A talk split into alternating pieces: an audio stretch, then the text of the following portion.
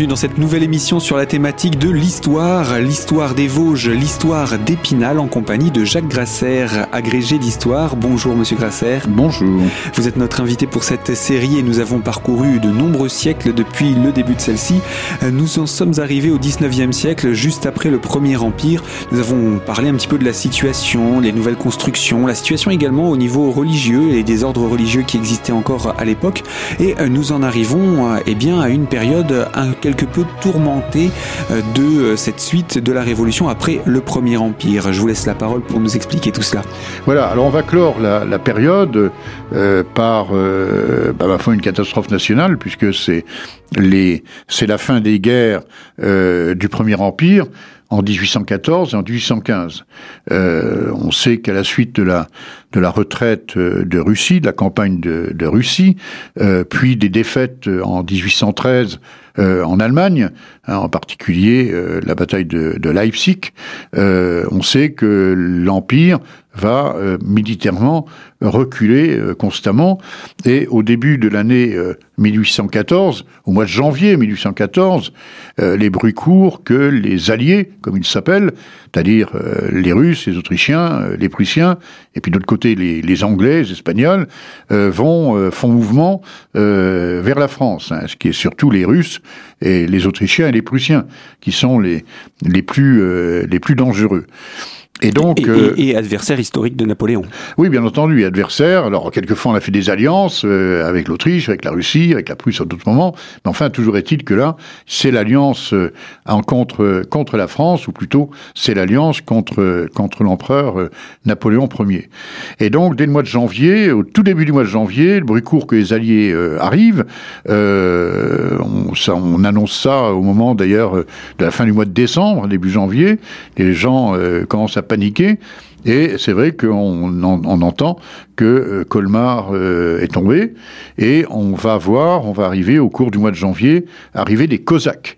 on va voir des, donc des, cavaliers russes qui vont arriver euh, dans les faubourgs, dans les faubourgs d'Épinal, accompagnés par des Allemands, des troupes allemandes, alors des Bavarois, des Wurtembergeois, qui vont qui vont arriver sur Épinal. Alors il y a des combats qui se font. On évacue des archives. On, le, le, le, le, préfet euh, quitte précipitamment la préfecture, euh, c'est-à-dire l'école du centre actuel.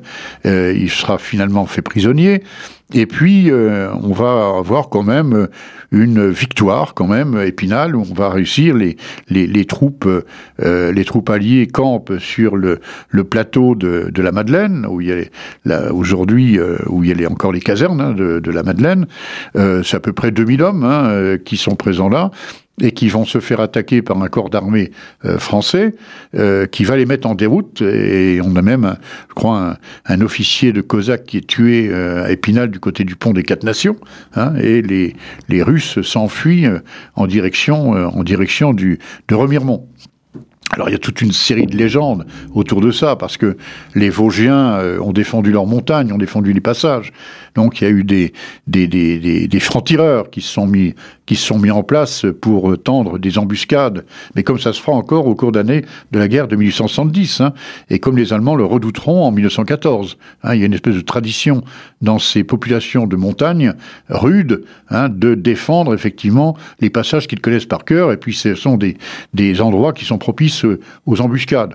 Alors il y a des tas de légendes vosgiennes hein, dessus, euh, la vieille paysanne sur les hauts qui va concocter une soupe pour des Cosaques et qui va les empoisonner. Enfin bref, voilà. Et donc, euh, donc Paris va être va être occupé. C'est la première abdication de euh, de Napoléon, hein, qui s'en va euh, qui en va à l'île d'Elbe et euh, l'arrivée euh, d'un préfet euh, royal avec le changement de maire aussi. c'est le maire de Launois qui va être à la tête de la municipalité à cette époque-là. On a encore l'hôtel particulier de Launois derrière, c'est l'immeuble derrière la mairie côté côté Moselle. Hein. il y a une plaque d'ailleurs sur l'immeuble qui le rappelle. Et donc ce, ce Delaunois d'ailleurs va se répandre d'ailleurs en félicitations vers Louis XVIII qui revient dans les de, des Alliés, hein, qui revient de qui revient de d'exil, d'émigration, frère de Louis XVI. Hein, il pas faut pas l'oublier. Et donc on va avoir euh, là euh, un certain nombre de mois sous la première restauration.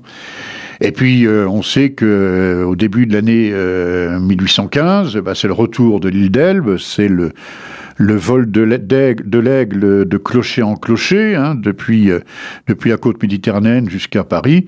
Et puis ça va se solder, bah, ça va se terminer par euh, la bataille de, Waterloo. Euh, donc la bataille de Waterloo au mois de juin, 18 juin, ça ne s'invente pas, 1815.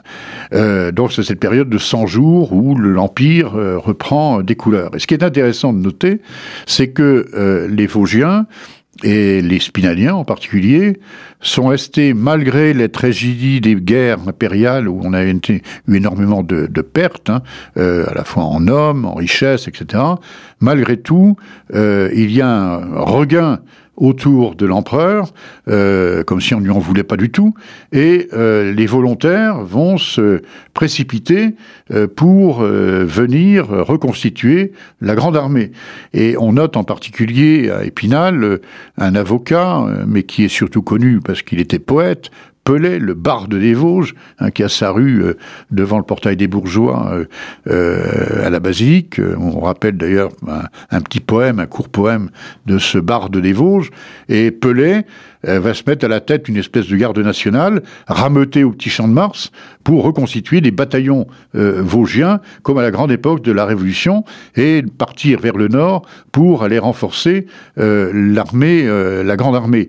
Et alors, chose extraordinaire, c'est que la, son épouse, Madame Pelé, va faire pareil avec les femmes, c'est-à-dire qu'elles vont se porter volontaires et on va avoir un bataillon, un bataillon de femmes qui vont partir euh, d'Épinal et qui vont partir euh, pour combattre avec l'armée. Alors c'est pas la première fois que des femmes euh, s'engagent sous un costume masculin, d'ailleurs généralement dans les armées de la Révolution et de l'Empire, mais enfin là un bataillon féminin, ça ne s'était encore jamais vu à Épinal. Elles vont partir vers le nord, elles vont traverser Nancy nuitamment et appeler leurs copines de Nancy à venir les rejoindre pour aller renforcer euh, l'armée. On sait que ça va mal se terminer, puisque ça sera Waterloo, la deuxième restauration la deuxième restauration avec euh, le retour d'un préfet euh, royaliste hein, et puis euh, donc les adresses. Alors c'est là où on voit le, la versatilité de, de, certains hommes politiques à l'époque qui avaient s'étaient vantés de soutenir l'empire et qui maintenant retournent leur veste et donc se vantent de soutenir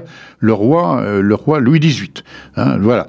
c'est à ce moment-là d'ailleurs qu'on voit le passage de personnages importants hein, comme le, le comte d'Artois qui va devenir le futur Charles X qui passe euh, à Épinal euh, et euh, pour lequel on va rendre les honneurs des militaires en poste à Épinal, comte d'Artois, futur Charles X, donc passant à Épinal. Un peu plus tard, il y aura le, duc d'Angoulême, etc., etc. Voilà, donc... Une période trouble, éclair, j'ai envie de dire, parce qu'en en, quelques années, il va se passer des, chamboulements politiques et qui vont avoir un impact sur la population locale ah ben, un impact à la fois sur la population locale, mais d'une façon globale sur toute l'Europe. Hein, sur toute l'Europe, euh, ça va être des changements relativement radicaux, parce que on ne pourra pas euh, mettre entre parenthèses toute cette période-là. C'est-à-dire qu'il y a quand même beaucoup d'acquis. Hein, pensons à tous les codes, code civil en particulier, euh, les idées d'égalité, de fraternité, euh, de liberté. Euh, c'est quelque chose et, on ne pourra pas restaurer l'ancien régime, c'est impossible.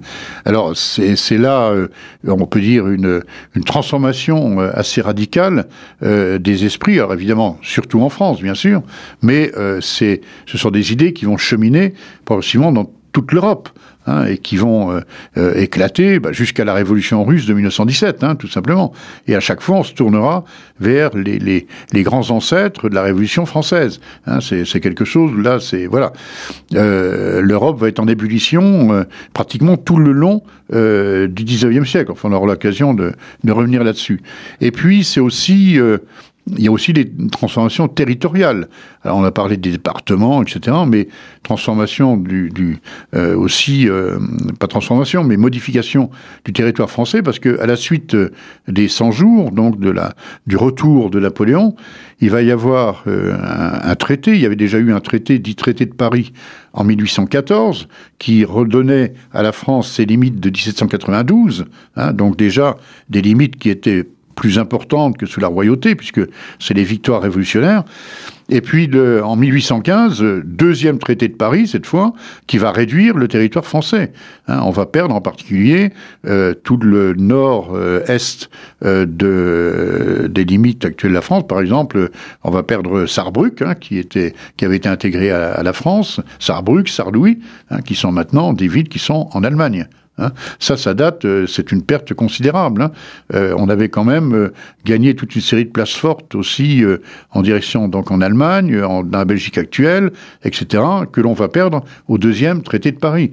Et puis on va avoir aussi une occupation pendant trois ans.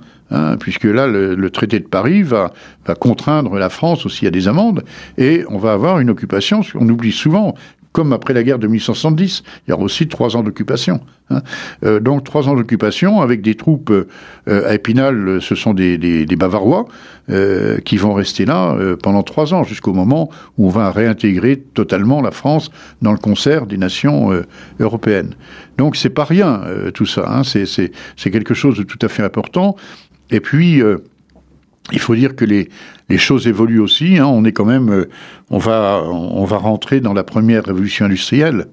Hein, donc il y a toute une série d'événements qui vont se passer au niveau des, communications, au niveau de, euh, des, des, des, grandes usines, euh, la métallurgie, euh, l'utilisation du, charbon.